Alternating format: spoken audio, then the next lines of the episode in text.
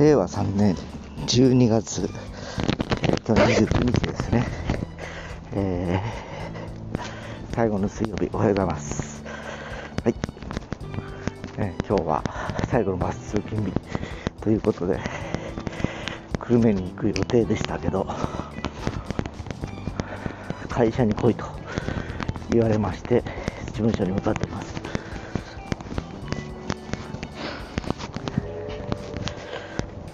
今ね、僕あの、えー、学産関係の問屋でお手伝いしてるんですけど、えー、天神の純駆堂と久留米の紀ノ国屋さんを担当してるんですね。で、毎週水曜日は、もう聞かれてる方はお分かりの通り、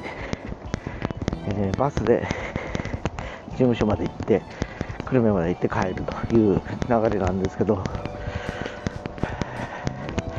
今日、まあ、あの会社も大体仕事納めらしいんですね。で、えー、今日その久留米店僕5月ぐらいから行ってるんですけど半年がまだ一度もあのそこの店長にお会いしたことがなく今日がそのチャンスということで行く予定で段取りしておりました、えー、ただ昨日ですねその話してると今日みんな農会に出て食事をして、えー、終わるというのはしきたりだと言われますけどお客さんのことより会社行事を優先されまして来いと言われましてどんな理由があろうとという話になったがですね。それはあまりにもえー、顧客に対して軽視してるんじゃないかなと僕自身は思いながらも。もっと言えば僕は社員じゃないんでそのしきたりに乗っかる必要あるのかなという疑問を抱きながらそうじゃないと出勤扱いにならないとまで言い出したからですね。どういうことって思ってですね。そんなにそんなに会社行事優先っていう感じで思いながらまあ仕方ないと思って行ってます。まああのこの会社自体が基本的にあの組織がうまく会社という手を成してないというふうに言ってしまえばそれまでなんですよね。どことは言えませんけどまあ要は今いる社長が大体あのまあ、雇われ社長っていうのもありまして某あの大手取り次ぎからの結局なんちゅうかなエリートから外れた人っていうといい声があるかもしれないけど要はそこから出向というか、えー、定年までそこに降りなさいよみたいな感じでやってくるような人たちなんですねこれまでもずっと歴代 ねまあ、57、8歳で来て、まあ、65歳ぐらいまでいるわけですよね。大体5年、あるいは7年。で、ワンクール。ワンクールというか、まあ、それぐらいのスパンなんですけど、まあ、その間に結局、事なかれ、要は何も大きな変革をするわけでもなく、えー、基本、問題なくその時期を過ぎればいい。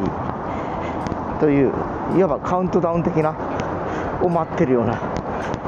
方々が大体上層部におりまして。で平均年齢もすごく高くですね、えー、若い子が入ってこない。まあ背景には低賃金で、えーまあ、結構な仕事の量ということだったりするんですけど、まあ、非常にそういうあの歴史を繰り返している会社なんでですね、まあ、ずっと僕は取引先の目で見てたんですね、これまでは。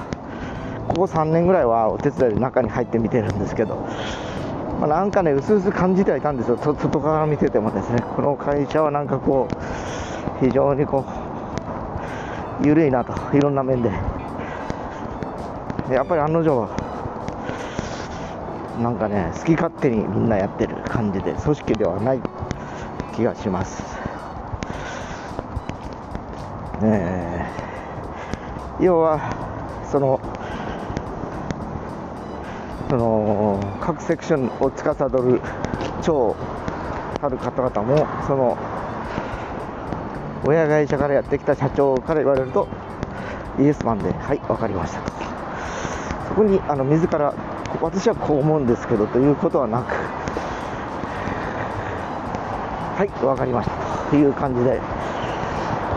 現現場の状況も分からずにはいと答えてしまう、えー非常に面白い。状況が多々ありましてですね。僕も横で聞いてそれできるんかいなということが結構やっぱあるんです。よ であのねできるわけなくて後からあの現場のスタッフたちが困惑していくという感じの中でそんな風土があっての昨日の僕の話ですね。会社行事は絶対必須だと。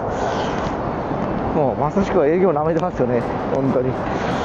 そんなんで売り上げいくわけねえやという感じもしたんですけど。まあもう社員でもないんで潰れるときは潰れるでしょうし、えーまあとりあえず今お手伝いできる間はしっかりしようかなという感じです。今日寒いなやっぱ。まあでも前線は仕事納めらしく今日なんか午後ぐらいまではない。と午前中ったらもう終わりとか言ってたんでそれまで終わって今年の仕事はお勤めは終わりかなという感じがしております。まあ、というわけでぼちぼちいつものあんなバス入ってきまして、えー到着しましたので行ってまいりたいと思います。それでは。